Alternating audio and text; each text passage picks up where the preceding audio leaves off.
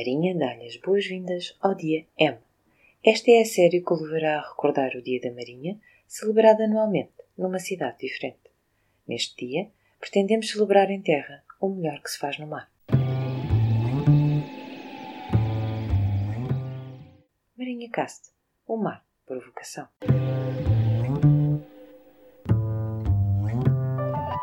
Neste episódio, vamos até Vila do Conde e Pova de Varzim, cidades que em 2017 acolheram as celebrações do Dia da Marinha. A mais antiga referência documentada a Vila do Conde, na altura designada como Vila do Conde, é dada por uma carta de venda desta terra ao Mosteiro de Guimarães, feita pela sua proprietária, Dona Flâmula Paz, no ano de 953. O topónimo sugere que fosse o senhorio de um conde mas é muito difícil saber exatamente quem precedeu Dona Flâmula. É certo que há vestígios de povoamentos desde o período romano, mas aquela região foi muito devassada e insegura durante as guerras da Reconquista. Quando por ali passaram os navios da cruzada que ajudou Afonso Henriques na conquista de Lisboa em 1147, não deram notícias de qualquer povoamento junto à costa, nomeando apenas a existência do mosteiro de Santo Tirso, que fica muito para o interior por perto de 1209, Dom Sancho I fez doação dessas terras a Maria Paz. Quatro gerações passadas e a jurisdição é herdada por Teresa Martins, que veio a casar com Afonso Sanches, o filho bastardo e preferido de Dom Dinis. O senhorio foi muito acrescentado pelo rei e o casal decidiu ali implantar um convento de Clarissas, que teve proteção do soberano. Alguns anos mais tarde, o convento de Santa Clara viria a herdar a jurisdição de Vila do Conde, de uma forma pouco clara, mas que permaneceu até o século XVI. A vila ganhou nessa altura um protagonismo bastante significativo, dado pela atividade pesqueira e extração de sal, mas sobretudo pelo facto de se encontrar sobre a rota comercial de Flandres. O senhorio eclesiástico, contudo, foi muito cobiçado e muitos pretendentes contestaram a jurisdição de Santa Clara, alegando a irregularidade como a herdara. As monjas, contudo, ganharam sempre os pleitos, e o convento só perdeu os seus direitos quando caiu na situação de incumprimento de uma dívida que foi imediatamente aproveitado por Dom João III. Com a intervenção régia, foi adquirido pelo infante Dom Duarte pelo preço da própria dívida e muito abaixo do seu valor real. Economicamente, representava algo como os rendimentos da alfândega, da barca de atravessamento do rio, da pesca do rio e do mar, a exploração do sal o tributo de bens imobiliários e a cobrança de portagens. Um rendimento fabuloso que cresceu com condição de senhorio laico, sobretudo no que ao mar e ao comércio marítimo diziam respeito. São conhecidos os seus taleiros, situados nas duas margens, onde trabalhavam oficiais mecânicos, depositários de grande saber, que levou a que fossem frequentemente requisitados pela coroa para as ribeiras de Lisboa e do Porto. Manuel Fernandes, mestre carpinteiro e autor do livro de Traças de Carpintaria, uma referência da arquitetura naval do período do século XVII, era de Vila do Conde. Desde o reinado de Dom Fernando que ali se produziam os chamados panos de trel, conhecidos pela sua grande qualidade e usados no fabrico de velas. Nos séculos XVI e XVII, a produção teve o seu auge, funcionando de uma forma organizada, com investidores que adquiriam as matérias-primas, distribuíam-nas pelos artesãos e recolhia o produto final, que era exportado pelo mar para Lisboa, para o Porto ou para a Índia. Pela barra do rio Ave saíam navios ali construídos. Saíam apetrechos marítimos, cordame, velame, sal, pescados e muitas outras mercadorias da região, exportadas por via marítima.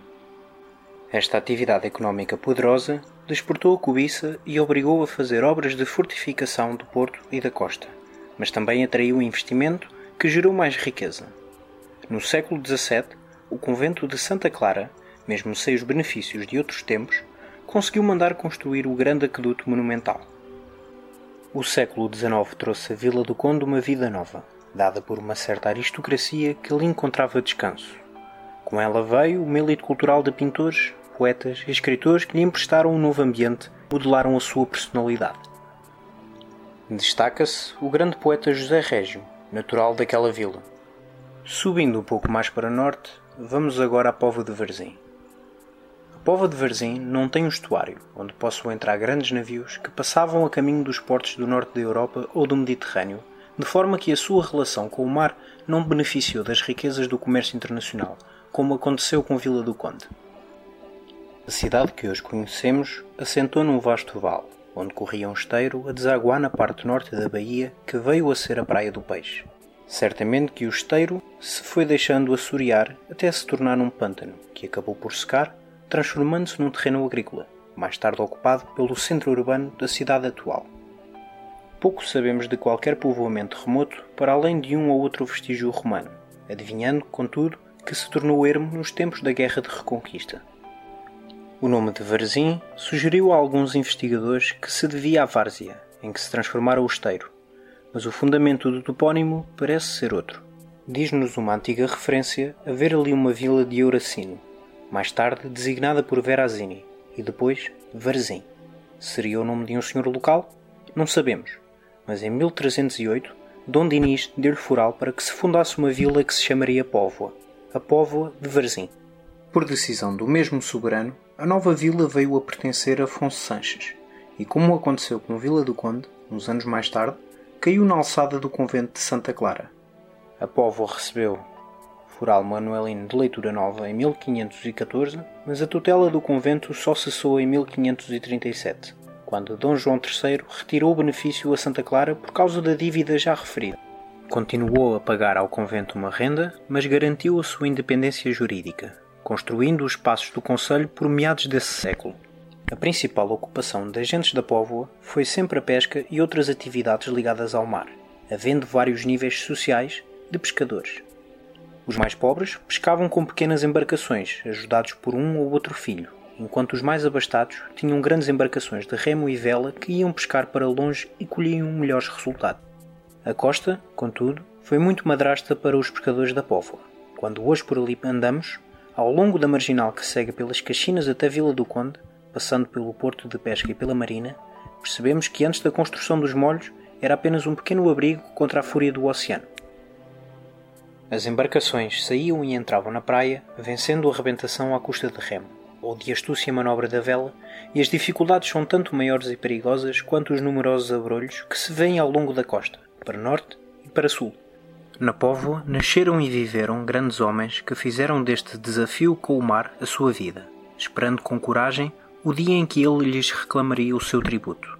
Figuras lendárias como José Rodrigues Maio, o Cego do Maio, que resgatou das águas dezenas e dezenas de náufragos.